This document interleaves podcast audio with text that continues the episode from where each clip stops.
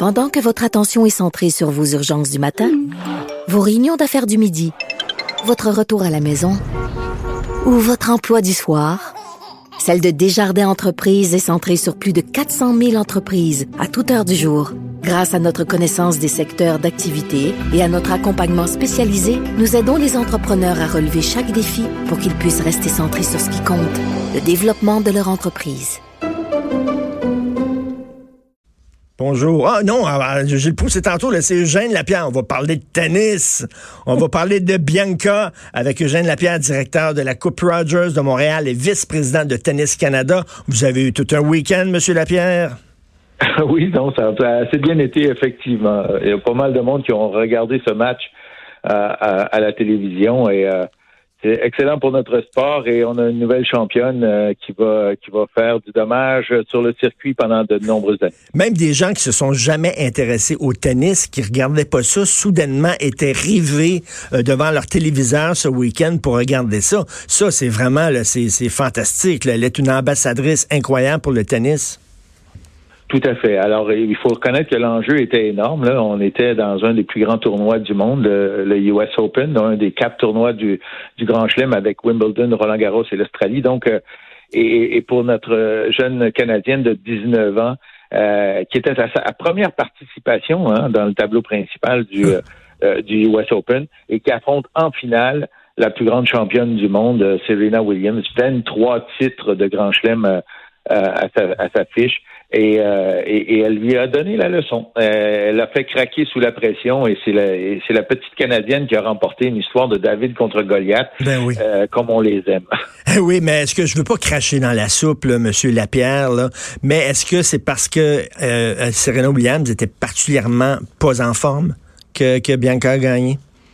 il faut connaître Serena Williams. Elle, elle joue quand elle quand elle joue librement, si on peut dire, hmm. elle, est très difficile à battre. On l'a vu tout au long de la quinzaine euh, du tournoi du US Open. Euh, euh, elle laissait aller ses coups et, et, et, frapper comme ça se peut pas. Et, euh, et c'est, drôle parce que ce que vous me dites là, j'ai eu la, même discussion avec ma copine qui disait bah oui, mais là, Serena n'a pas bien joué. Ben, arrête-moi ça, voyons donc. Il y, a, un truc avec le tennis, c'est que c'est un, c'est un probablement des sports les plus profondément psychologiques. Il, ah il faut, euh, il faut être là. Et Serena nous a montré qu'elle est capable de craquer. Euh, à l'occasion, qu'elle perd ses moyens. On l'a vu l'année dernière à la finale du US Open contre la, euh, la, jeune japonaise euh, Naomi Osaka. Alors, euh, et, elle, a, complètement perdu ses moyens. bon, et, là, on, savait que, ça pouvait arriver. Et donc, la clé du match, c'était le début du match, de rester avec elle, de se battre. De, et elle a réussi à prendre l'avance, Bianca. Et là, tranquillement, pas vite, euh, a complètement perdu ses moyens. Elle a envoyé les balles partout. Effectivement, qu'elle n'a pas joué son meilleur match. Mais en même temps, c'est parce que c'est parce que Bianca aussi, elle, a réussi à la faire craquer. Ça elle a craqué Serena Williams, c'est parce qu'elle, elle a réussi à la faire craquer, Bianca. Exactement. Alors, c'est, ça a été notre analyse de, de, de ce match. Et, pas, et c'est pas rien, là. De, ils, sont, ils ont quoi, à peu près à peu près ça, 19 ans de différence. Elle a le double de son âge. Et, euh, et, donc, c'est la jeune fille qui a eu plus de cran, plus de, de, de culot, si on peut dire, euh, et qui, s'est enfui avec la victoire. Donc, euh, chapeau. ben, là, vous avez certainement vu là, les, dans les médias sociaux, vous savez comment les gens peuvent être méchants. Alors, les gens ont fait un montage photo où, à gauche, on voyait une photo de Bianca euh, euh, Andrescu en train de, frapper une balle de tennis, en train de se pratiquer, tout ça. Puis dans la photo de droite, on voyait Eugénie Bouchard en train de se prendre en selfie en maillot de bain. Fait que les gens disaient, les gens disaient, regardez, si elle avait travaillé un peu plus, là, au lieu de se regarder tout le temps dans son selfie, peut-être qu'elle serait rendue là. Est-ce que, qu'est-ce que, est-ce que vous trouvez qu'on est trop sévère envers Eugénie? Euh, moi, je trouve que oui. Euh, c'est une des, athlètes qui, euh, qui s'entraîne le plus dur que, que, je connaisse. Elle, et parlez-en aux, différents entraîneurs qu'elle a. Euh, J'en ai aucun qui ont, qui ont parlé en mal de, leur temps qu'ils ont passé avec, avec Eugénie. Elle travaille fort pour revenir. Euh, le jeu a déjà évolué pas mal depuis qu'elle a atteint la finale du US Open en, en 2014. Et, je pense que Bianca est un bon exemple de, ce côté-là. Elle, a un jeu plus varié. Elle est capable d'utiliser des coups en finesse, des, euh, des coups euh, euh, brossés, des, balles coupées. Elle fait des amortis, elle monte au filet et tout ça. Eugénie, pendant qu'elle a eu du succès, elle, avait une vitesse. Alors, elle frappe tout, mm. toutes les balles qui arrivent. Et alors, la moindre petit déraillement euh, peut, peut, peut, devenir problématique en plus de la pression qu'elle s'est probablement mise elle-même sur sur les épaules. Et, euh, et oui, elle aime elle aime la mode, elle aime les, les, les choses que les jeunes aiment euh, mm. de nos jours, mais on, je pense qu'on est un petit peu trop sévère avec elle. Mais comment comment on peut expliquer que Bianca Andrescu est passée de 208e l'année passée à 5e aujourd'hui en un an? C'est incroyable ça. Ouais, non, c'est vraiment euh, exceptionnel. Euh, il faut il faut parler à son entraîneur euh, Sylvain Bruno qui, qui, travaille avec elle depuis seulement 18 mois. Euh, Sylvain était le capitaine de l'équipe de Coupe Fed. La Coupe Fed c'est l'équipe canadienne qui représente le Canada dans les matchs internationaux et euh, et, et, et, donc il a laissé son son job de, de capitaine pour pour travailler uniquement à temps plein avec avec Bianca.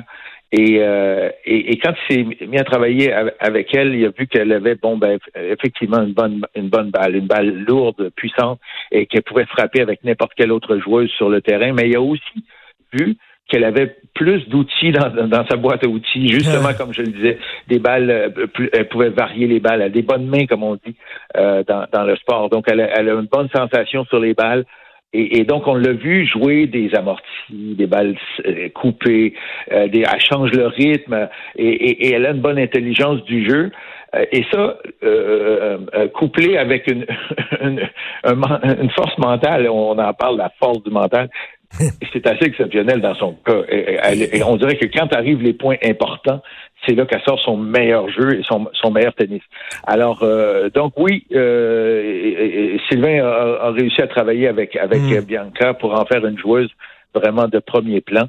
Et euh, je pense qu'elle va, elle va avoir toute une carrière devant elle. Et euh, Monsieur Lapierre, vous êtes directeur de la Coupe Rogers. La prochaine Coupe Rogers, c'est les femmes? Oui. C'est les femmes. Elle, elle va être là.